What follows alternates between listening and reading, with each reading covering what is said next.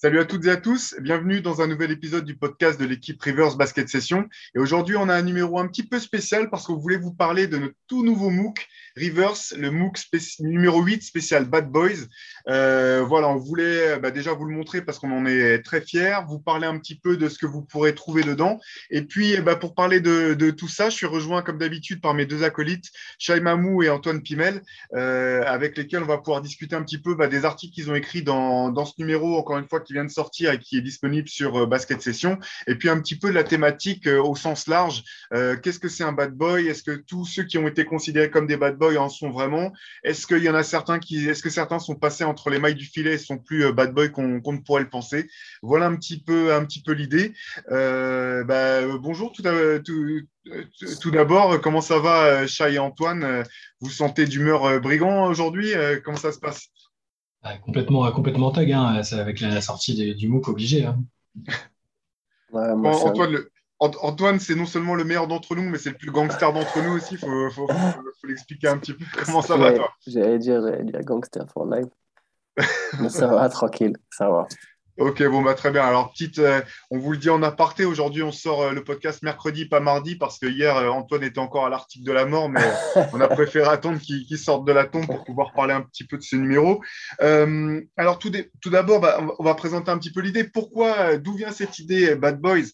Tout simplement parce que l'idée, c'était pas de faire l'apologie du crime ou de la crapulerie. C'est plus que on s'est fait la réflexion que souvent, derrière ce terme très général, très générique parfois, on se, cachait tout un tas de réalités très différentes, à la fois des, gens qui ont été qualifiés de bad boy et finalement n'étaient pas plus que ça, qui étaient plus des, anticonformistes ou des, électrons libres, euh, d'autres euh, qui étaient bah, vraiment des, personnages plus ou moins dangereux euh, sur le terrain et parfois même en dehors, et un certain nombre de, joueurs ou de personnalités du basket à qui on n'accole pas forcément cette image de bad boy d'office, mais qui, quand on gratte un petit peu, pourtant la mérite plus que d'autres. C'est un petit peu voilà l'idée de, ce numéro, encore une fois, 240 pages intégralement euh, dédiées à cette, à cette thématique, dans, laquelle on est, dans lequel on a essayé de, voilà, de dresser un panorama assez large de, cette image. Alors pour commencer, euh, question toute simple, tous les deux, quand, on vous parle de bad boy et de basket, euh, qu'est-ce que ça vous évoque immédiatement? Vous, pensez à quoi? Bah, il y a le, comme tu disais, le terme, il, est, il a souvent été un peu enfin, je trouve mal, mal, euh, mal interprété, euh, mal considéré.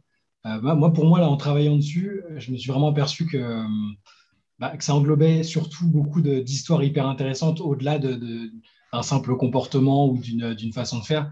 Il y a souvent des histoires assez incroyables et, dont on n'avait pas connaissance au moment où ces joueurs-là évoluaient. il y avait tout un contexte à, prendre en compte. après, ça évoque aussi évidemment des équipes en particulier, parce que euh, la plupart des gens euh, auxquels j'ai parlé du, fait qu'on allait faire un MOOC Bad Boys m'ont dit Ah, c'est sur les, sur les, Pistons de l'époque et tout ça. Bah, effectivement, ils sont dedans et c'est, euh, ils font partie de ceux qui ont le plus incarné peut-être cette, cette attitude et cette expression. Mais voilà, ça englobe beaucoup de choses, des histoires, des, contextes, des époques très différentes et des façons de faire qui sont différentes de celles d'aujourd'hui. Et c'était, c'est pour ça que c'était intéressant d'en parler, je trouve. J'aime beaucoup le mot histoire dont parle Shai, évoqué par Shai, c'est clair que Bad Boys, comme tu as dit, déjà, c'est une définition qui est large. Tu peux, avoir, tu peux retrouver plusieurs profils différents. Et du coup, ce qu'ils ont en commun, justement, c'est que chacun a une espèce d'histoire un peu, un peu folle ou un peu spéciale. Après, si tu me parles de Bad Boy dans le basket, j'avoue que moi, je pense très vite à Rodman. Bizarrement, plus que les pistons, même. Bon, ici, il en faisait partie, mais vraiment, le Rodman avec époque cheveux verts. Euh, euh, tu sais, ça, ça, défie vraiment. Euh, ouais, ouais, bah oui, c'est pas pour rien qu'il est au milieu de la couve. Mais c'est vrai que du coup, ça, défie vraiment toute l'Amérique bien pensante. Euh, un mec comme lui, du coup, c'est vrai que très vite, son nom me vient en tête. Et au moment où tu l'as dit, il y a aussi Charles Oakley qui m'est venu en tête. Je ne sais pas pourquoi, mais j'ai repensé, tu genre de mec qui distribue des baffes comme ça, tu les espèces de baffes de bûcheron à la Charles Oakley. Donc, du coup, il m'est venu en tête quand tu m'as dit Bad Boys Basket. Ah, Rodman et Oakley est venu pas loin derrière. Bah, c'est vrai que ces personnages-là, euh, bon, sans surprise, hein, on les retrouve euh, en bonne place dans, ce numéro. Euh, Denis Rodman en couverture et avec un papier format long, effectivement, pour revenir sur, sur le personnage complexe, compliqué, extravagant, avec quand même au bout du compte plus de substance qu'on pourrait euh, l'imaginer euh, de l'extérieur. Il y a aussi un, papier sur euh, Bill Lembier, qui est un des noms qui est revenu systématiquement quand on parlait aux différents intervenants avec qui on a échangé sur le sujet, comme étant quand même l'ordure par, par définition, peut-être le joueur le plus détesté de l'histoire du, basket ou du moins de la NBA. Charles Oakley, pour tout ce qu'il a pu faire au Knicks, bien sûr, mais à Chicago aussi en début de carrière en tant que, garde du corps attitré de Jordan. Et puis, depuis sa fin de carrière en tant que garde du corps attitré de Jordan, puisqu'il est resté en gros dans le même rôle, que ce soit sur le terrain ou en boîte de nuit, c'est un petit peu toujours les, mêmes missions. Effectivement, c'est des personnages qui sont revenus euh, assez régulièrement quand on, quand on parlait avec les uns, avec les autres. Euh, et puis, il y a aussi euh, des histoires un petit peu plus, comment dire, alors pas forcément originales, mais moins connues. je voudrais parler du, voilà, un sujet qu'on a fait sur un joueur qui s'appelle John Brisker, euh, l'un des joueurs les plus talentueux et les plus euh, craints de l'histoire de la ABA, cette euh, fameuse ligue mineure qui était concurrente de la NBA un temps avant, de, avant qu'il y, ait une fusion entre les deux équipes, qui, qui était totalement une espèce de comment dire de, joueur rugueux dans le jeu, mais prêt à mettre des, patates s'il fallait, à tel point que certains coachs ou un en tout cas avait mis carrément, ça avait mis sa tête à prix en disant bon bah le premier joueur de mon équipe qui, euh, l'allonge, je lui donne 500 dollars euh, et qui a disparu dans des circonstances complètement folles euh, en Ouganda où on a perdu sa, sa trace. Ça, c'est des voilà des, histoires que les gens connaissent pas forcément. Euh, j'insiste aussi euh, peut-être sur, sur le premier sujet qui ouvre, euh, qui ouvre le MOOC, du moins après les entretiens. C'est un, un, très beau portrait de, de Bobby Knight, euh, coach euh, vraiment à la fois euh, titré, très grand coach d'Indiana, mais peut-être aussi une des personnalités les plus détestables à bien des égards du, basket. du basket alors j'allais dire du basket pro, alors que c'est du, du basket amateur pour les joueurs, mais c'est du basket pro pour les coachs, hein, quand on sait les, les, les, salaires que, que, que, sont payés les, les coachs universitaires. voilà, bah, tu parlais de Charles Oakley, là je me permets de montrer encore une fois très beau travail d'illustration au sujet du chêne des des, Knicks. Euh, voilà, et puis il y a tout, encore tout un tas de sujets euh, euh, sur lesquels on va revenir un petit peu en détail.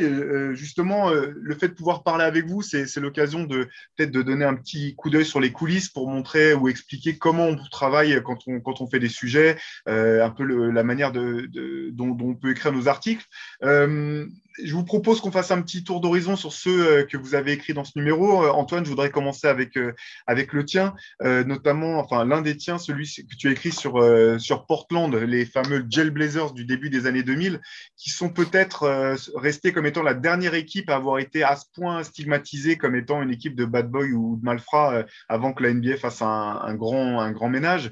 alors, on sait que toi, tu plutôt, enfin, tu as toujours aimé les équipes de Portland, que tu as une affection pour, pour, pour équipes-là. Quel était toi ton, ton rapport avec, euh, avec cette équipe de, de Portland en particulier?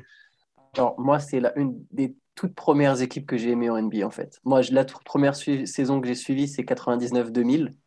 Et j'étais pour Portland, j'étais pour Rachid Wallace en fait, d'abord. C'était plus un joueur que, qu'une équipe, même si j'adorais l'équipe. Ah ouais, le, le Shid. Et justement, tu vois, parmi les bad boys qui m'ont marqué, pour le coup, lui, il m'a vraiment marqué. Et, et même si j'étais jeune, parce que du coup, j'avais 11 ans, donc je captais pas tout, mais je captais que c'était vraiment une tête de con.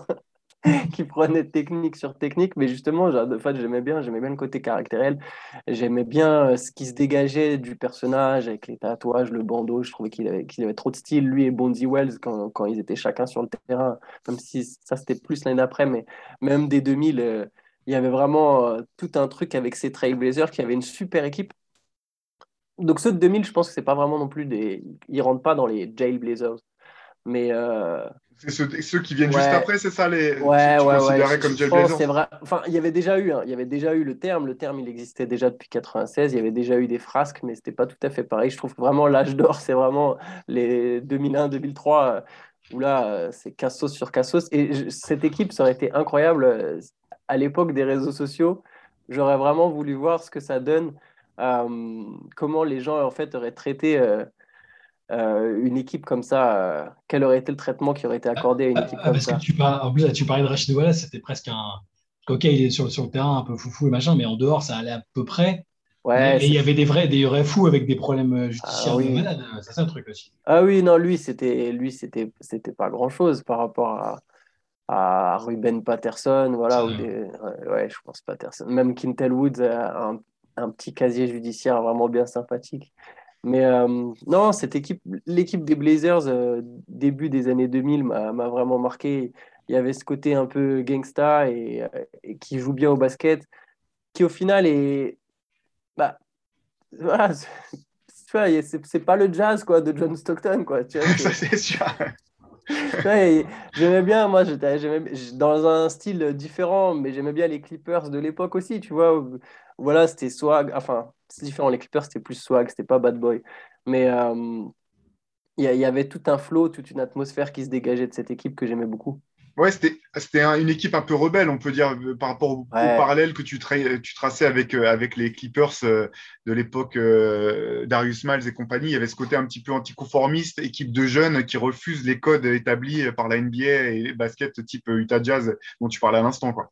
mais même là, j'ai mis une punchline sur le jazz qui est gratuite, mais même si tu parles par rapport aux Lakers, en fait, qui, tu vois, où tout, est, tout brille, c'est Los Angeles, c'est Shaq et Kobe les Blazers qui étaient opposés euh, avaient euh, pas dans le même moule.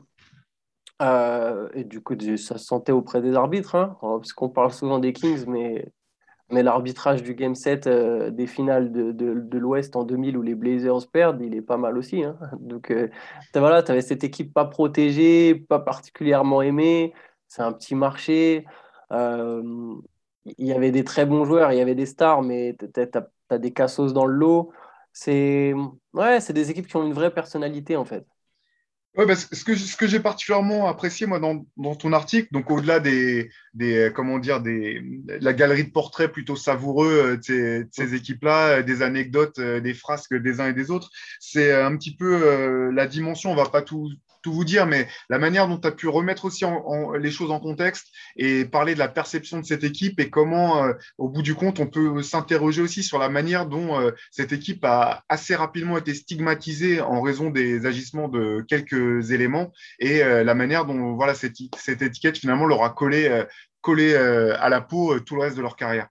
Mais c'est pour ça que quand je t'ai dit que ouais, j'aurais bien voulu voir le traitement à notre époque, pas seulement pour le côté réseaux sociaux, euh, voilà, où tout est amplifié, mais aussi pour voir est-ce qu'on aurait finalement fait autant de foin euh, sur certains cas en particulier, euh, ou même s'il y avait des, des, gars, bah voilà, on a parlé de Patterson, de Woods qui ont, qui ont des vrais casiers judiciaires, mais au final, les trois quarts de l'équipe, c'est mineur ce qui se passait et c'est surtout c'est très hypocrite de la part de la ville de Portland de les avoir traités, de les considérer encore la plupart comme des, des chats noirs, alors que ce qui faisait, les trois quarts de la population faisaient la même chose, notamment fumer de la weed principalement.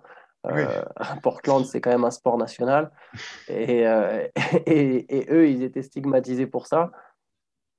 Donc bon, c'est ça serait, je, pense que le traitement aurait été vraiment différent à notre. Ouais, c'est vraiment intéressant ce que tu notes et c'est vrai, on, en parlera peut-être un petit peu derrière, mais euh, ça, c'est un petit peu le, le, thème de fond de, de tout ce MOOC en fait. C'est qu'est-ce qu'on met derrière cette étiquette de bad boy, qui, met, qui colle cette étiquette, à qui, pourquoi, à quel moment? Et c'est vrai que maintenant, qu'on, avec, maintenant que la Ligue a quand même été, euh, dans une certaine mesure, un petit peu nettoyée euh, dans le jeu et aussi, euh, voire un petit peu, peut-être, elle a peut-être perdu un petit peu de sa saveur au passage, mais ça permet de s'interroger aussi sur ces choses-là en détail et de remettre en question un certain nombre de, choses et, de traitement de, certains éléments. Euh, moi, je, voudrais enchaîner avec, toi, Shai, avec un, de tes papiers, moi, dans lequel j'ai appris tout un tas de choses parce que j'avais des souvenirs très vagues, mais je me rappelais pas des, détails de, toute cette affaire. Euh, quand on parle de Malice à deux palais, on pense forcément euh, aux Indiana Pacers et aux Detroit Pistons, mais ce qu'on sait moins, c'est qu'il y a eu une deuxième itération de, ce type de, phénomène et de baston, mais du côté de la WNBA. Est-ce que tu peux nous, nous expliquer un petit peu ce dont tu parles dans ce papier euh, intitulé Girl Fight? Oui, bah en fait, quatre ans après Malice the Palace, il y a eu un match entre le Detroit Shock et les Los Angeles Sparks. Euh, donc on parle d'une WNBA euh, qui était encore une, ligue très jeune et encore moins médiatisée euh, qu'aujourd'hui. bon, bah là, nous, dans, dans, chaque numéro du MOOC, vous avez pu voir qu'on essaie de parler un peu des, filles aussi parce que ça, voilà, ça fait partie du basket dont on a envie de parler. Et donc, c'était une ligue encore moins médiatisée et qui était quand même en recherche d'exposition. Il y avait déjà du talent, de belles joueuses, etc. Et, là, le, seul vrai premier moment où on a commencé à parler de, WNBA sur les antennes nationales, bah, c'était pour cette, baston-là. Et, en fait, moi, je m'y suis intéressé parce qu'il y a tout un contexte autour qui est quasi comment dire, il y a des, plein de clins d'œil à l'histoire parce qu'il y a des acteurs euh, euh, qui assez fous, c'est-à-dire que tu avais le coach de, Détroit, euh, c'était Bill Lambier, donc, voilà, donc, dont on a parlé tout à l'heure. le coach des Sparks, Michael Cooper, les deux se détestaient. Là, ce qu'on voit aujourd'hui, parfois il, il, peut y avoir quelques rivalités entre des coachs et des joueurs, mais là, par presse interposée, c'était des, même pas des noms d'oiseaux, hein, c'était les mecs qui se disaient qu'ils se détestaient euh, qui s'insultaient. C'était vraiment euh, c'était un tout autre niveau. Il y a des punchlines assez folles, hein, d'ailleurs. Euh. Punchlines assez folles, vous verrez, ce serait inimaginable aujourd'hui. Hein. Les mecs se feraient suspendre tout de suite. Et donc, bah, il y avait ce contexte-là entre déjà des coachs qui se détestaient et sur le terrain. Donc, au bout d'un moment, c'est parti un peu, c'est parti en vrille. Évidemment, pas dans les mêmes proportions que, ce qu'il y a eu entre Indiana et Détroit juste avant.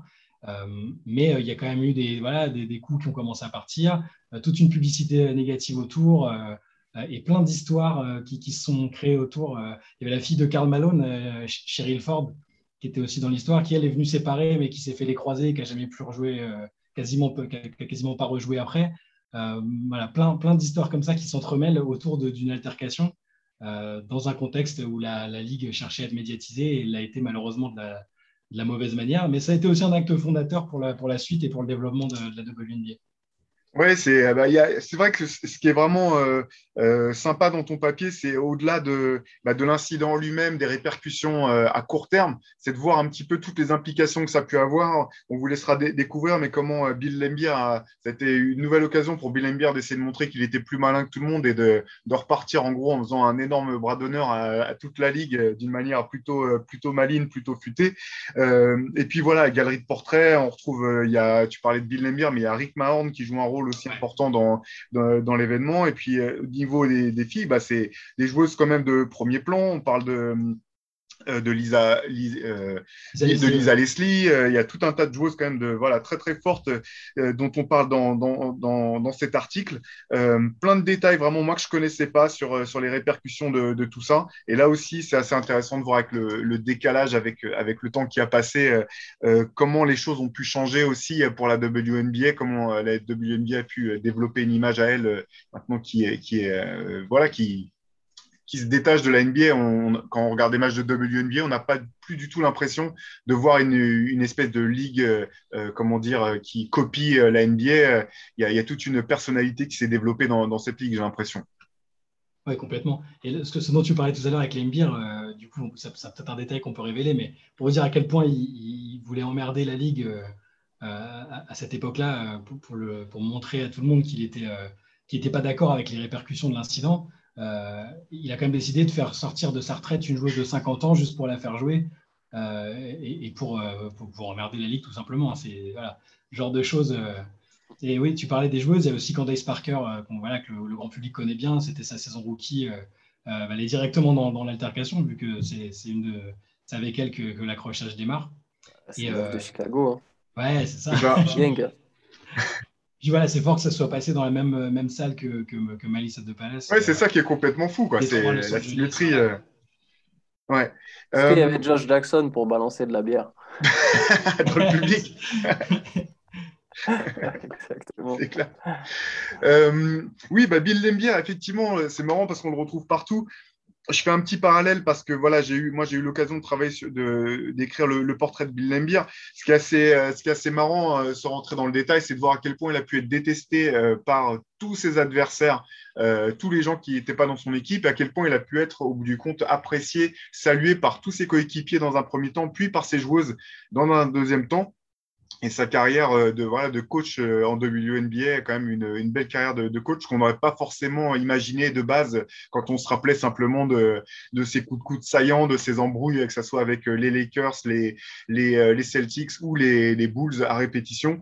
Donc un personnage aussi qui est, qui est moins unidimensionnel, pardon, qu'on qu'on pourrait le croire de l'extérieur. Et justement, toujours à propos de, de personnages qui ont, comment dire, qui ont qui sont un petit peu différents de l'image qu'ils peuvent donner. Euh, je voudrais continuer avec toi, Chai, parce que tu as, tu écrit aussi un, beau portrait d'Adrienne Wojnarowski.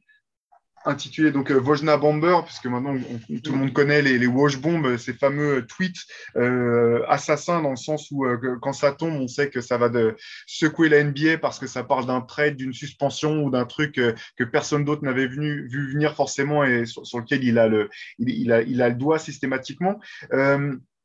Qu'est-ce qui t'a donné envie d'écrire un papier sur, sur Woj? Comment est-ce que tu pourrais expliquer le fait euh, voilà, qu'il se retrouve dans un MOOC intitulé Bad Boys alors qu'on le voit tout le temps avec ses petites lunettes euh, et ses chemises bien repassées euh, sur, sur l'échelle d'ESPN tu disais Antoine redis C'est le plus gros gangster de la ligue. voilà, c'est ça. comment, comment tu, tu rapprocherais les, deux thématiques pour quelqu'un qui n'a pas encore une MOOC entre les mains?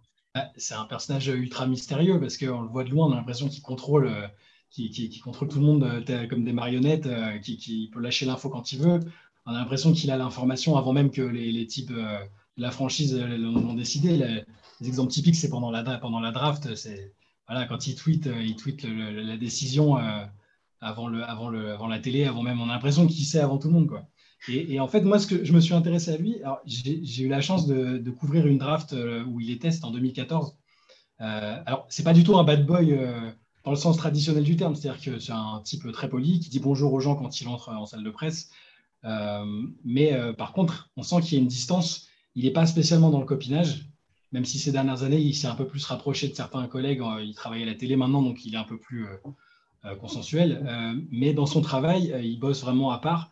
moi, j'avais été fasciné parce qu'il est arrivé, il s'était mis dans son coin avec un deuxième téléphone à, à clapper, en plus, ce truc improbable. C'était pas encore l'époque, tout le monde n'avait pas des smartphones, mais pas loin. Euh, et, il a ce côté euh, voilà, un peu marginal. Et là où je me suis intéressé à son parcours, c'est qu'il n'était pas du tout comme ça au départ, en fait. Euh, c'est-à-dire qu'il a commencé, alors c'était un journaliste besogneux qui faisait pas mal de foot US, etc. Mais au tout début, les gens s'en souviennent pas, mais c'était un mec hyper, hyper critique. Il s'est mis à dos LeBron James et son clan, notamment. Vous pouvez voir encore aujourd'hui que jamais il parlera de LeBron ou jamais il aura d'interview de LeBron dans son podcast ou autre. Euh, parce qu'il utilisait des termes ultra, ultra saignants dans ses chroniques. Euh, euh, voilà, il était plus polémiste, pour reprendre l'expression qu'on utilise aujourd'hui, que, journaliste ou newsbreaker. Et puis un jour, il a, il a décidé que ce serait son, sa, voilà, sa, spécialité. Et donc, j'explique un peu dedans comment il a, il a créé toute une système, tout un système pour, pour devenir le, le, plus gros pourvoyeur de scoop de l'histoire du, sport américain, je pense. Hein. Je ne suis pas spécialisé dans les autres sports, mais je, de ce que je connais, c'est quand même c'est quand même assez unique. Et finalement, il est devenu presque une marque à lui-même parce qu'il ah est passé d'ESPN à Yahoo. Maintenant, il est revenu sur ESPN. Mais au bout du compte, c'est son nom qui porte. Euh, je veux dire, euh, on parle de tweet de Wojnarowski plus que de tweet d'ESPN au bout du compte. Eh, c'est-à-dire qu'il pourrait, il pourrait se mettre à tweeter sur euh, de la politique, sur n'importe quoi. moi, si on me dit que c'est Woj qui l'a dit, je vais le croire. Quoi. Ça pourrait être un truc qui n'a rien à voir, je vais croire que c'est lui. Euh, et je parle aussi un peu dedans de l'espèce de rivalité euh, mentorship avec euh, Sham Charania, qui est, beaucoup plus jeune, mais qu'il a, eu, qu'il a côtoyé tout au début et qui emprunte un peu la même voie. Il y a un rapport maître Jedi Padawan avec le, Padawan qui s'écarte un peu de. Qui, qui, essaye de dépasser le maître, qui est assez intéressant. Voilà. voilà plein, plein, de pans de la façon dont il s'est construit et, du, personnage qu'il est.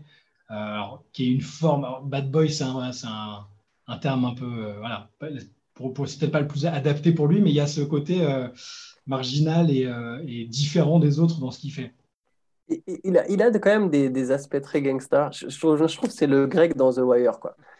Et, et, il, a, il, a, un truc quand même, euh, c'est qu'il détestait ESPN après être parti pour Yahoo.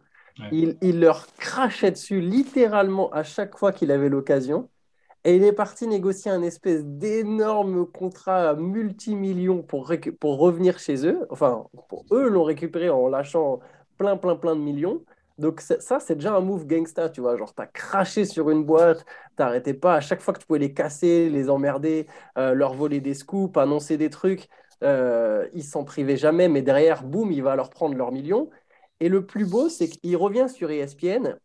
La draft, elle est diffusée notamment et il leur fume la draft. et ils lui ont dit Ouais, mais s'il te plaît, annonce pas pour quand même que voilà, la draft, c'était quand même censé faire de l'audience. Donc, pour éviter de, pourrir tous les pics, de...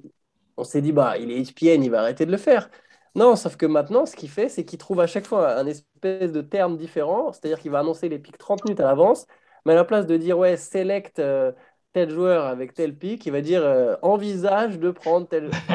et, et, ça, c'est un move super gangsta, en fait, de sa part. Tu vois, c'est vraiment genre, ouais, mais comment ça? Moi, je suis revenu, vous m'avez demandé un truc je fais ce que je veux. Et il arrive au stade où, en fait, comme tu as dit, quand il donne une info, c'est voilà, le cachet qui fait foi. Quoi. Si Wojnarowski l'a dit, bon, bah, c'est bon, ça devient officiel.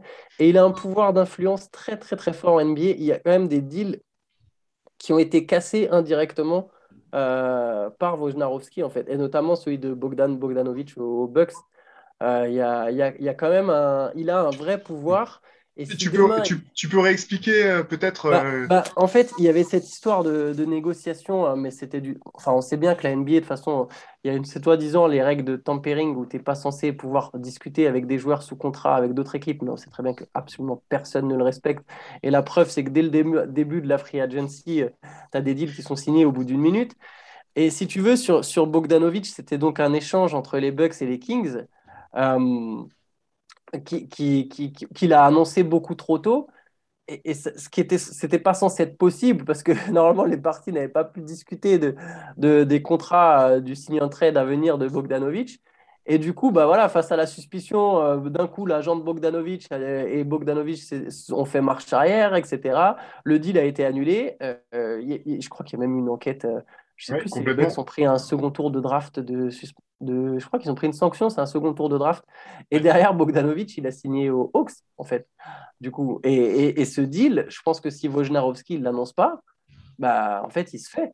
Et, et donc, du coup, il, il, a, il a un vrai euh, pouvoir d'influence parce que s'il n'aime pas tel joueur, ou, enfin, si tu veux, tu as intérêt en tant que franchise à marcher dans son sens, quoi. Parce que s'il il met la main sur une info et qu'il veut te, faire chier, bah, si tu n'as pas été purement droit, dans, et on sait que dans les négociations de contrat, c'est jamais jamais très légal, en tout cas pour les règles de la NBA, bah, il peut juste euh, voilà, te balancer l'info, quoi, balancer le machin. Il n'y a, aucune franchise qui est, comment dire, qui, qui est imperméable à Wash parce qu'il a, oh, justement, je l'explique dans l'article, il a, il, a, il a noué des relations depuis 20-25 ans avec des mecs en, misant sur eux, en misant sur leur future amitié.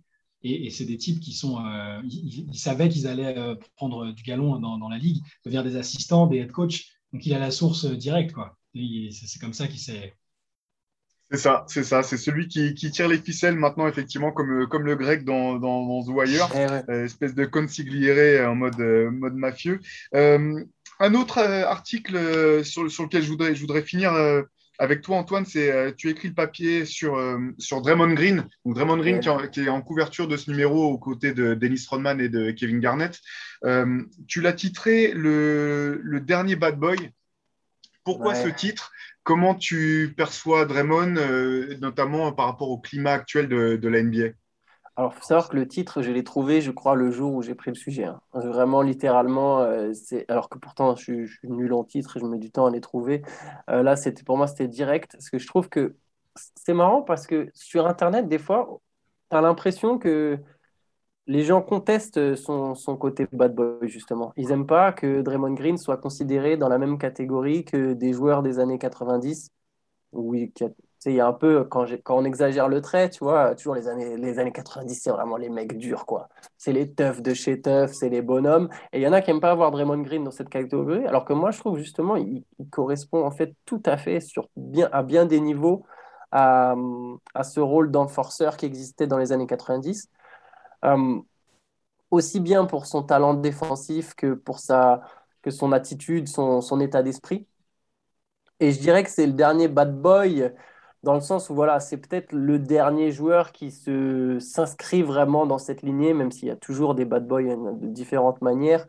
Mais voilà, dans cette NBA, comme tu as dit, un peu plus lisse, lui vraiment, il, aurait pu être un joueur des années 90. Il aurait été essentiel à une équipe, n'importe quelle euh, époque. Euh, euh, parce que voilà, c'est le gars qui joue dur, qui va défendre, qui va tout mettre au service de son équipe. C'est un vrai guerrier et je trouve rien, sur, rien que sur ça, en fait, la, voilà, la définition d'un bad boy, c'est aussi un soldat, un gars avec qui tu as envie d'aller à, la guerre, avec qui tu as envie de, de pouvoir euh, partir euh, au combat dans les tranchées. Et lui, Draymond Green, typiquement, quand tu construis une équipe de vainqueurs, pour avoir cet ADN-là qui est essentiel, il te faut un mec comme ça. Et en NBA, c'est le meilleur dans ce rôle-là. Et c'est peut-être le seul, en fait, même. C'est Pardon, vas-y, Chai. En fait, c'est un de ceux qui a aussi, euh, peut-être déjà depuis le début de sa carrière, même avant qu'il soit vraiment connu. C'est un de ceux qui a le moins la langue de bois et qui n'a pas, de filtre en fait. S'il y a un truc même un peu polémique qui, va lui passer par la tête, il va, le dire. Et, au-delà des actions, il y a aussi des actions concrètes sur le terrain qu'il était un des seuls à faire aussi, les, coups de, pompe à LeBron, et etc. Il y a aussi par le comportement, c'est pour ça que je trouve que l'étiquette lui convient bien aussi. Ouais, parce qu'il coche un petit peu toutes les cases, quoi. Joueur dur, gros défenseur, grande gueule, euh, prêt à mettre des taquets ou du moins à essayer de, dissuader, enfin de faire de la dissuasion euh, par tous les moyens possibles. Il y a un moment quand même où euh, la NBA a dû lui mettre une espèce d'ultimatum pour lui dire d'arrêter de mettre des coups de pompe dans les couilles des, joueurs qui s'approchaient trop du, panier à un moment. Donc je, je, partage ton avis. je pense qu'il aurait été très bien dans n'importe quelle, n'importe quelle époque. Aujourd'hui, il se démarque d'autant plus qu'il y a plus beaucoup de joueurs qui, euh, qui, endossent ce rôle, ou du moins qui arrivent à, le faire en ayant un rôle tellement important qu'on ne puisse pas les mettre sur, euh, de côté euh, parce, que, parce que trop peu, comment dire, consensuel ou, ou, trop, trop peu lisse on a, pour ce numéro, comme, toujours, vous savez, on, a, la chance quand même de pouvoir compter sur des, euh, intervenants euh, euh, de marque ou, vraiment percutants. je voudrais remercier encore une fois Vincent Mazingue, qui a été le, rédacteur en chef exceptionnel de ce numéro. pour ceux qui suivent un petit peu, qui suivent le basket français, le basket européen, ils se rappelleront du guerrier des raquettes qui a pu être Vincent Mazingue, que ce soit en club ou même en sélection sur des campagnes de qualification avec l'équipe de France. Euh, il a été vraiment, on a un grand entretien avec lui qui est superbe et puis il nous a servi de fil rouge tout au long des pages de ce numéro. Et euh, pour notre grande euh, interview table ronde, on a pu avoir euh, trois intervenants vraiment pertinents, très différents, pourtant, alors qui sont pourtant très différents les uns des autres. Bruce Bowen, Georgie Joseph et Chris Herring. Donc Bruce Bowen, ancienne star, enfin ancien champion NBA avec les Spurs et ancienne star du championnat de France au début, enfin durant les années 90, dans lequel il était dans un rôle de scoreur quasiment exclusif. Georgie Joseph, pardon, joueur euh, rugueux, dur euh, du championnat de France, euh, avec une perspective vraiment passionnante, j'ai trouvé, sur ces thématiques de, de bad boy, mais aussi bien au-delà. Et Chris Herring, journaliste chez, chez Sports Illustrated actuellement, qui d'ailleurs qui vient de sortir un livre, enfin, non, pardon, qui vient d'écrire un livre qui est sur le point de sortir et qu'on a eu la chance de pouvoir consulter en, en avant-première, dédié aux Knicks des années 90, qui s'appelle Blood in the Garden, aussi sur des thématiques et des joueurs très durs. Euh, Shai, toi qui, as pu euh, t'entretenir avec euh, Bruce Bowen, est-ce qu'il était réceptif quand, on, quand tu l'as contacté pour lui dire qu'on faisait un truc sur les bad boys Est-ce que lui s'est senti un petit peu insulté ou est-ce qu'il était étonné qu'on fasse appel à lui? Comment, comment tu l'as senti? Alors, il n'était pas du tout étonné parce qu'il est très conscient d'avoir une étiquette de, de joueur dirty à l'époque, en fait, au niveau de sa défense et de la façon dont il, jouait. par contre, il s'en est tout de suite défendu et on sent qu'il a l'habitude de devoir répondre à ça parce que alors, c'est un mec hyper intéressant, euh, hyper, euh, hyper bavard dans le très bon sens du terme, avec une perspective super sur, euh, sur, sur, plein de choses. mais il a quand même, il, s'est quand même défendu de l'image de bad boy. C'était plutôt voilà, le, type qui est, et il y en a beaucoup d'autres dans ce cas, qui était prêt à faire absolument tout ce qu'il fallait pour garder une place, pour avoir un rôle important dans une équipe et dans, dans, dans, dans la NBA. Quoi. mais c'est un type, c'est un type génial quand il parlait de sa, manière de défendre à la limite de la légalité sur des superstars et la manière dont il, gérait ça, c'était génial. On, le voit dans, l'entretien, vous le verrez. Euh, super gars, euh, on a la chance de l'avoir. Ce qui est intéressant euh, par rapport à ce que tu dis, et je crois que c'est Chris Herring à un moment qui le, soulignait, c'est qu'au bout du compte, tous ces joueurs des années 80-90 à qui on a accolé cette image de bad boy et qu'on a parfois fustigé pour leur comportement sur le terrain, finalement, ils jouaient dans les limites d'un cadre c'est-à-dire que euh, il y a, en gros, ils jouaient de la manière euh, dont ils avaient le droit de le faire en fonction des règles de l'époque. Et, euh, je trouve que dans, dans cet entretien, on, se rend bien compte de l'espèce de comment dire d'hypocrisie qu'il y a à, stigmatiser certains joueurs de cette manière-là, sachant que c'est souvent quand même des joueurs qui, euh, qui ont aidé leurs équipes à gagner, que ce soit Bruce Bowen, que ce soit alors Charles Oakley, ça n'a pas été jusqu'au titre, mais si les Knicks ont connu des tels succès, c'était grâce à lui et, à la manière de jouer de Starks, Mason et compagnie. Et même chose un petit peu en championnat de France avec euh, Georgie Joseph, euh, moi j'ai trouvé euh, passionnant de bout en bout dans, ce qu'il a vu, dans ce qu'il a bien voulu nous confier. toi, comment, comment, tu comment Georgie a réagi quand tu l'as contacté, Antoine, pour parler de ce sujet? Alors, très bien, parce que déjà, pour lui, et, je trouve que sa définition d'un bad boy est très intéressante, et je vous invite tous à la lire, parce que souvent, on, se perd derrière le mot, et je pense que beaucoup de gens confondent euh, euh, bad boy et, cassos, etc. Lui a une définition finalement pas du tout euh, péjorative, au contraire, du bad boy, surtout quand ça parle de basket, et du coup, il se sent, bah, c'est un, sujet qui le passionne, il se sent concerné, il connaît ce sujet très bien, ses réponses sont très intéressantes, pas seulement sur sa définition, mais sur, sur plusieurs joueurs en question, sa vision de gars comme Green, comme Rodman, comme Ben Wallace aussi, dont il a parlé, qui est important de citer, je pense. est très intéressante. Et donc, lui, il était, il était bah, ravi de parler de ça. Il était chaud direct et, et franchement, c'est très intéressant euh, d'avoir son point de vue euh, sur toutes ces questions. Et, je trouve qu'il est allé plus loin. Et, euh, c'est ce que je retiens le plus d'ailleurs dans, l'interview avec Georgie, c'est le sacrifice que ça demande.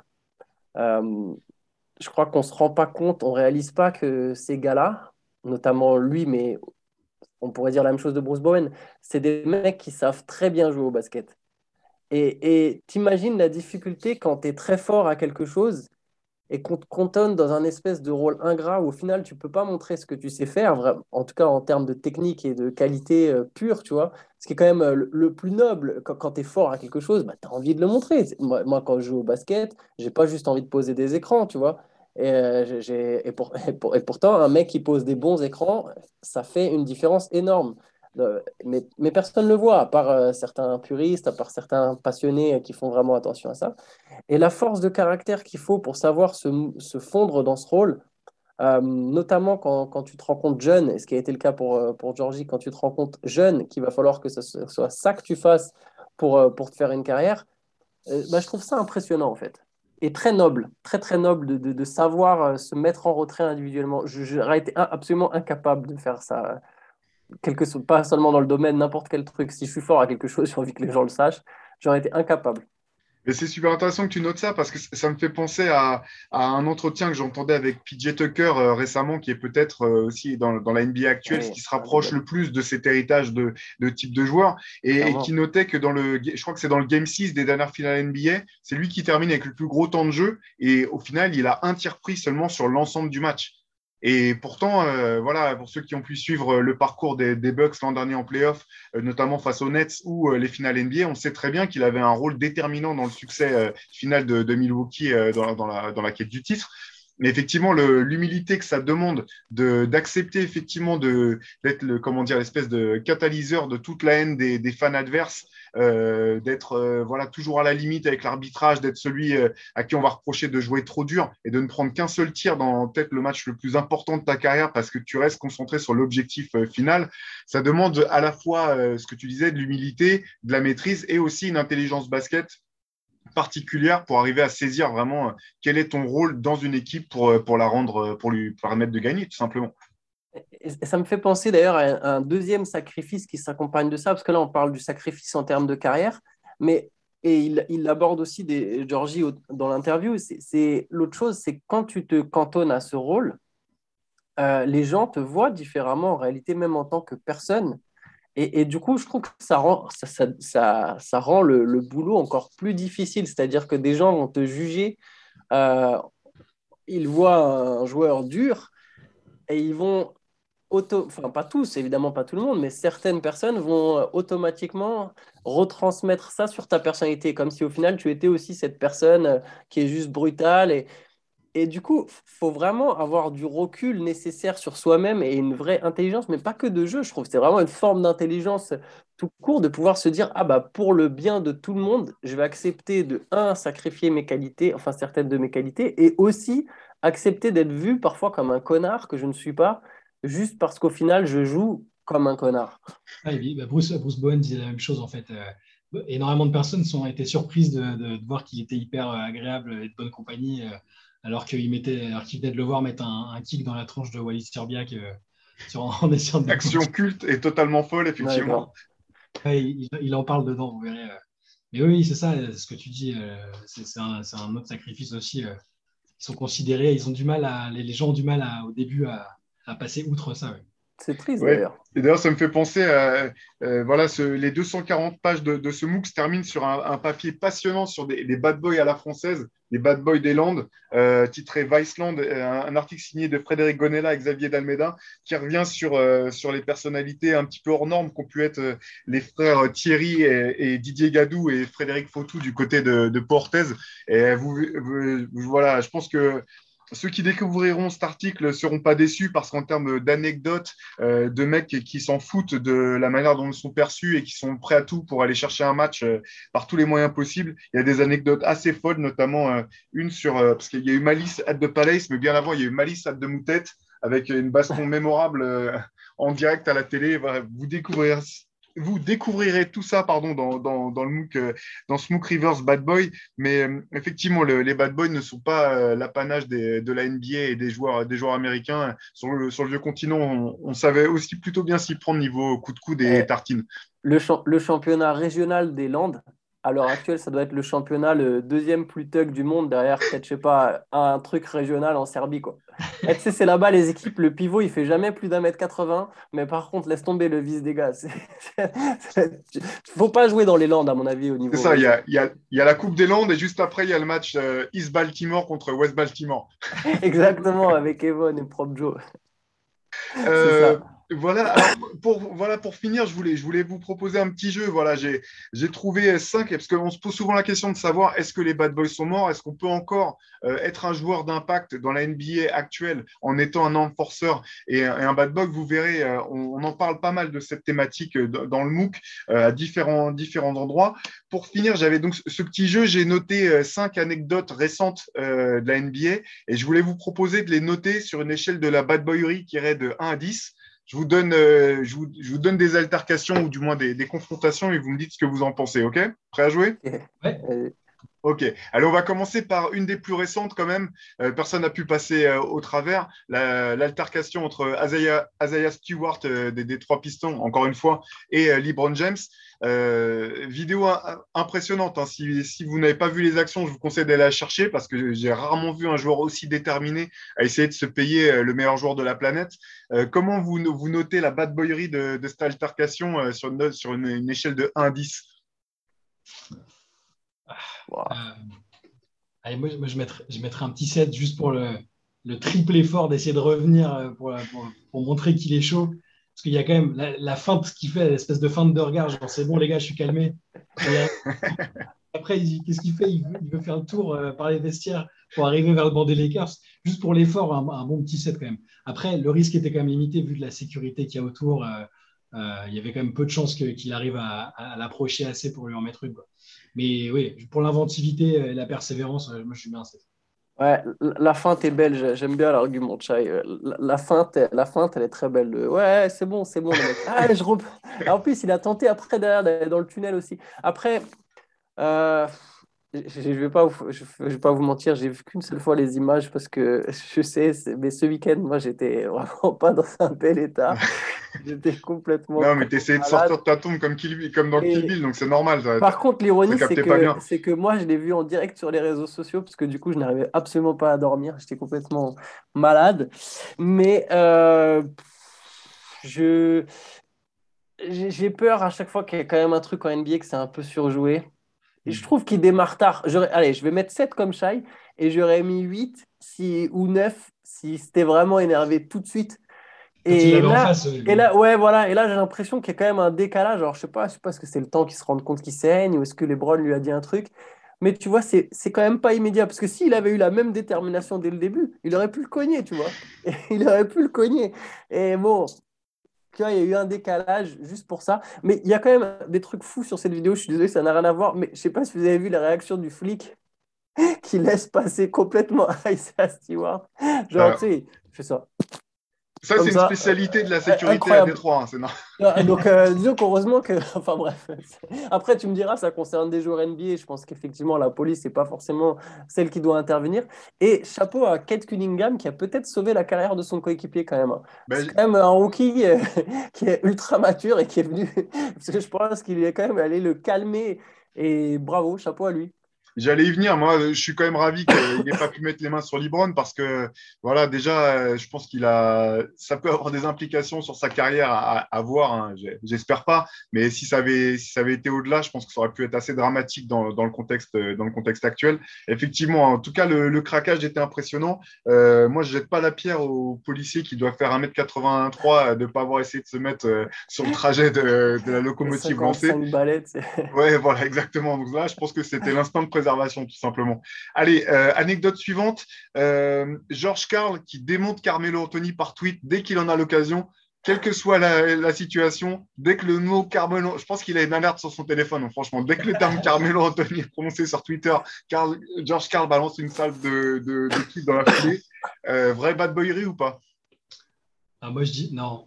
Non, parce que on dirait qu'il a oublié que c'était lui le coach de l'équipe à ce moment-là comme si c'était que de la faute de Melo. Euh, et puis il joue un peu sur le côté. Enfin, il, sait bien qu'il va rien lui arriver. Euh, sa carrière est terminée. Il n'a pas, euh, il, a pas l'ambition a priori de recoacher. Bon, c'est un peu, ça fait, je, ressens plus d'aigreur que de bad boyerie sur le coup. Même s'il y a sans doute une part de vérité. Hein. Et il l'avait pas fait qu'à Melo. Hein. Il l'a fait de Marcus Cousins à l'époque aussi. Il aime bien régler ses comptes via Twitter.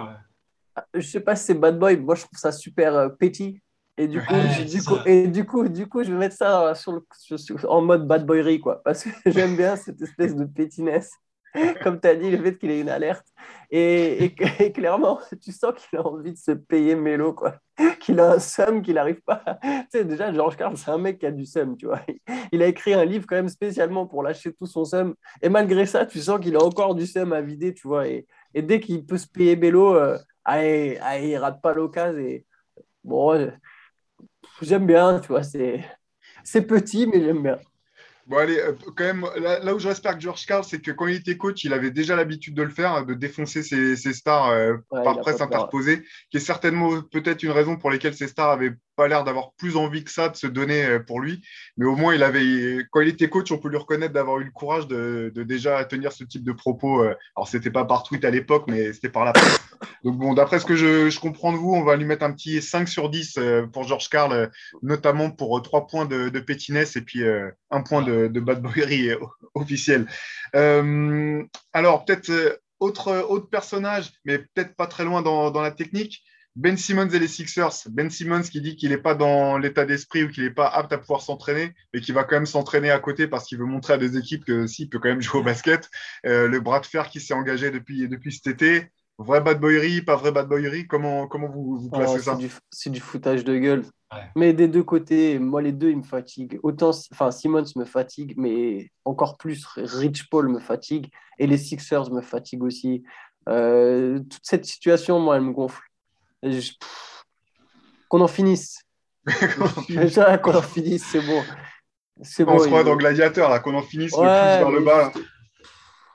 Ah, mais comme, pas un pour rattraper l'autre. Exactement comme Antoine, 0 sur 10 en bad boy là-dessus. Ouais. Ok, bon, très ah, bien. Ah, il y, aurait même, y aurait même si, par contre, s'il a mimé d'avoir des soucis euh, psychologiques pour pas jouer, je sais pas quelle est la note en bad boy, mais la note en fils de puterie est très élevée quand même. Voilà, ça serait totalement honteux parce que ça serait aller à l'encontre de tout ce pourquoi on œuvrait des mecs eh comme le Meta Warpiece, des Mardé Rosanne et compagnie. Ça serait vraiment une honte totale. Quoi. Mais, mais par contre, mais de l'autre côté, si il avait effectivement des problèmes, euh, ce que c'est possible, parce que là, là, je fais comme si c'est lui qui mentait, mais on peut prendre même l'autre point de vue. Les franchises, il ne faut pas oublier que c'est aussi des, belle euh, SAL, euh, hein, vous savez la suite quand il faut.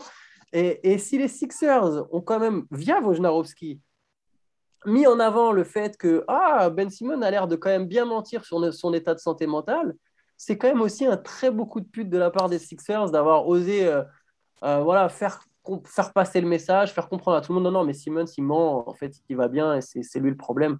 il, a même, il, a quand même commencé à parler de problèmes psychologiques Le jour, où il, a compris qu'il était... non, mais le jour où il était quoi là, il a compris qu'il était obligé de se pointer pour pas être mis à l'amende et, de pas être. Après, je, je veux pas. Peut-être que le pauvre est vraiment pas bien, hein, mais, mais le timing me paraît complètement. Oui, oui, bien sûr. Ouais. Ouais, donc bon, à suivre. Euh, en tout cas, moi, je mets une petite caissette sur euh, mon gars sur Doc Rivers, qui est à nouveau à la tête d'une équipe qui explose et sans que rien lui retombe dessus. De toute façon, il arrive toujours à, à, louvoyer de manière à ce que ça ne leur tombe pas dessus. Donc, ça, moi, j'ai l'impression que c'est lui le plus gros bad boy de, de, cette affaire. Allez, on enchaîne. Il m'en reste deux encore à vous soumettre. Euh, Attention, gros coup de pression. Moi, personnellement, j'ai eu assez peur devant mon écran en voyant Anthony Davis déterminé à se battre avec Dwight Howard sur le banc des Lakers en début de saison. Honnêtement, s'il n'y avait aucune caméra, euh, je pense que ça serait réglé par une petite tape sur l'épaule et, un truc du genre non, mais t'abuses quand même. Et puis, ça serait passé à autre chose. Ah, ils ont réglé ça sur Call of Duty. non, mais 5, 2,5 chacun. Ou 4, 2 chacun. Ah de chacun De chacun, ouais. C'est 10 sur 10 en, en gênance, quoi. C'est tellement gênant d'avoir ça en, en, public. Euh, si tu sais que tu es filmé, tu... c'est pas possible, quoi. Anthony Davis, c'est quand même un des mecs les plus soft de la ligue, je pense. Mais, mais je le dis même, mais pas forcément soft. Comment dire Le terme est ultra péjoratif. Mais c'est pas que ses blessures, parce que à la fois c'est un, je ne sais pas comment, comment, comment étayer ma pensée. En fait, je suis parti dans un raisonnement que j'arriverai pas à finir parce que je trouve que le joueur est très fort et sur plein de points, je le trouve complètement à la masse à chaque fois qu'il parle. En fait, en fait, quand il joue, c'est bien, c'est très bien. Quand il joue, c'est très bien. Quand il parle, il y, a des problèmes. Ça passe pas, c'est pas crédible. J'ai, par contre, si c'est intéressant. Euh, j'ai du mal avec son leadership. Ça va être intéressant de voir quand les Lakers postent LeBron avec que Anthony Davis. Il n'est pas bon là dans le Money Time. Hein. Euh, pour revenir un peu sur du basket, il n'est pas bon dans le Money Time là, quand il n'y a pas les bras. Ouais, et puis sur les aspects gros bras, quand même, euh, déjà qu'il tombe en morceaux euh, quand il essaie de jouer au basket, je lui déconseillerais de, de se mettre aux, arts martiaux. D'ailleurs, il, me reste. Pardon, il, me reste. Quoi? J'adore ce qu'on dit ça, mais le mec, il fait 2m10, plus de 100 kilos. Non, non, mais ça, ça, je respecte, mais le basket a l'air d'être suffisamment compliqué pour lui en termes de blessures. Je pense que s'il se mettait à la boxe, il y aurait, aurait d'autres types de, de, risques ou au pied-point. Je ne conseille pas. Et d'ailleurs, euh, euh, autre, autre, il m'en reste deux, pardon, des accrochages. J'avais dit un. Euh, Rudy Gobert face à Miles Turner. Avec Rudy Gobert assez drôle, ou plutôt Miles Turner face à Rudy Gobert, c'était plutôt dans, dans, dans cet ordre-là, avec une déclaration en, conférence de presse plutôt, plutôt marrante de, de Rudy niveau de bite boyery de, de, Miles Turner. Chat, il a envie de. non, non, mais il voulait s'exprimer sur Gobert. non, non, pas du tout. Non, mais c'est la, la, scène, elle est. Je te mets dans la sauce. Non, mais la scène, la scène, elle est un peu ridicule, quoi. En fait, je, ne sais pas à quel point ça entre en ligne de compte dans le dans le, la bad boyery, quoi. Mais c'est juste que il, se pousse, il s'envoie au sol, c'est un peu, ça fait un peu truc de fouteux, quoi où tu, te, tu sais que ça va pas, ils, ils vont pas vraiment se choper, ils se, ils se font un plaquage judo. Enfin, c'est. Bah, c'est ce que disait Rudy et après coup d'ailleurs que tout le monde savait que de toute façon personne n'allait se battre, euh, que ah, la réaction de Turner c'était, c'était plus de voilà du show qu'autre chose quoi. ça c'est un truc, mais c'est un truc qui est, c'est un truc qui est général à l'NBA parce que vous vous rappelez le, le, fou rire qu'on s'était tapé euh, il y a quoi il y a trois ans quand il y avait l'histoire du tunnel avec les Rockets et les Clippers là. Oui où ils voulaient se battre, ils, voulaient, euh, ils avaient des plans secrets du tunnel et machin, et derrière, il y avait Barclay et, et O'Neill qui, eux, s'étaient vraiment déjà mis sur la gueule, euh, qui regardaient exploser de rire en disant Ah ouais, ils vont appeler les flics parce qu'ils il imitaient, euh, imitaient Blake Griffin qui disait Chris Paul, euh, Chris Paul est dans le vestiaire, il va me frapper, venez, venez me chercher et tout. Enfin, là, tout, tout, ce qui se passe aujourd'hui, il y a tellement peu de, de vraies bad boyeries, de risques que ça dégénère en fait. Et c'est, c'est pas possible.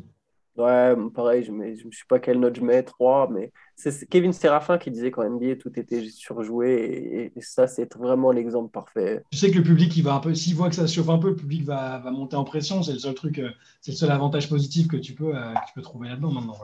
Après, par contre, la, la, de Gobert, c'est vrai qu'elle est drôle quand même. Ah oui.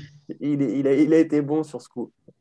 Moi, j'ai bien aimé son, son flegme, honnêtement. J'ai bien aimé aussi la manière a vite contrôlé les, les poignets de, de Miles Turner euh, juste au cas où, histoire de, voilà, de se prémunir au cas où. Si, enfin, si jamais Miles avait été vraiment euh, euh, déterminé, il aurait eu un petit peu de mal à dégager ses poignets. Vous voyez qu'il y a un petit peu de. Voilà, c'est, le son de, de jiu-jitsu brésilien estival ont l'air d'avoir porté ses fruits du côté de, de Rudy. Quoi. Ouais, puis il fait de la boxe depuis des années.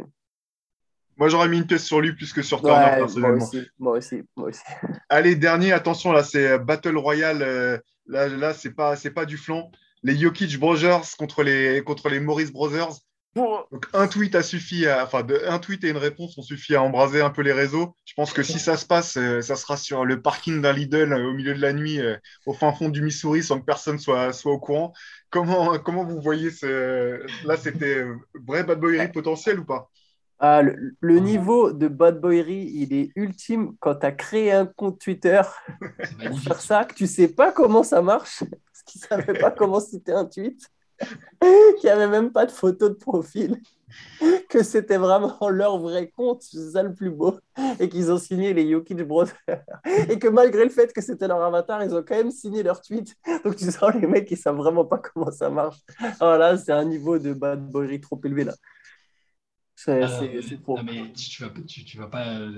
Tu vas pas provoquer des, une fratrie serbe de mecs qui font des mètres, c'est pas possible. Et qui s'amusaient à jeter des cailloux sur leur petit frère. Ouais, visiblement, il y a, c'est l'amour vache hein, du côté des Yokis Brothers là, qui, qui s'adorent mais qui se mettent des roustes euh, à longueur de temps, d'après ce qu'ont pu euh, confier certains coéquipiers de, de Nikola Jokic. Par contre, les, les, les, Maurice à côté, c'est une note négative de Bad Boy, c'est que du fake. Hein. Ça, je je, je, parierais, pas dessus quand même non plus. Ouais, parce que, ouais, je sais pas ah si c'est que du fake. Je dirais que c'est des mecs de Philly quand même mais par contre, si tu me demandes euh, sur quel camp miser, on n'est pas sur la même catégorie, ça c'est sûr. Ça parle beaucoup. Là où je te rejoins, c'est que je pense que ça parle beaucoup. Mais si vraiment ça doit aller, ah, à mon avis, c'est pas les derniers à, se jeter dans une bagarre quand même. Bah, j'espère J'espère qu'ils viendront jamais à se croiser parce que sinon ça, risque vraiment de, finir, de finir salement. En tout cas, c'était quand même effectivement euh, ce que tu disais, Antoine, là, le, tweet des, des Jokic Brothers, c'était quand même un des plus beaux moves qu'on ait pu voir euh, récemment. Et, juste, euh, une petite anecdote, c'est quand même des mecs, les Jokic Brothers, qui se sont battus à un, événement d'équitation quand même, de course hippique. c'est là quand même, tu un level, je crois, où tu tu, tu peux plus rien faire. C'est compliqué. C'est clair. C'est dommage, c'est dommage que tout ça soit passé après notre bouclage parce qu'à la fin voilà, du, de ce MOOC euh, spécial Bad Boys, vous verrez qu'on a fait notre Hall of Fame des Bad Boys avec euh, des, joueurs, euh, des joueurs cultes du Vernon Maxwell, du Maurice Lucas, du Liz Campbell, Gianna Torassi et Latrell Sprewell, Kedrick Perkins et j'en passe. Mais, mais effectivement, je pense qu'ils auraient pris des deux côtés, ils auraient pu prendre une petite, une petite place dans notre Hall of Fame si, si leur altercation était intervenue un petit peu plus tôt. Ah c'est clair. Voilà, bah écoutez, bah, c'est la fin de ce podcast. On, vous rappelle donc euh, le Bad Boy, le pardon, le, le MOOC Reverse numéro 8 spécial Bad Boy est disponible euh, exclusivement sur basketsession.com. Vous pouvez le commander. 240 euh, pages pour bah, voilà, faire le tour de la question. on a à nouveau pu compter sur des illustrations assez magnifiques, alors que ce soit celle de, couverture du graphiste philippin Albert Lola ou de notre équipe habituelle, Petite KO, Quentin Basnier. voilà, je je ne vais, pas tous les citer, mais il y a vraiment du, très beau travail. On espère que, vous prendrez autant de plaisir à le lire que nous, on a pu, euh, on a pu en prendre à l'écrire. Et euh, ben, on vous donne rendez-vous la semaine prochaine pour euh, décortiquer à nouveau l'actualité du basket et de la NBA avec l'équipe Rivers Basket Session. Ciao Ciao les gars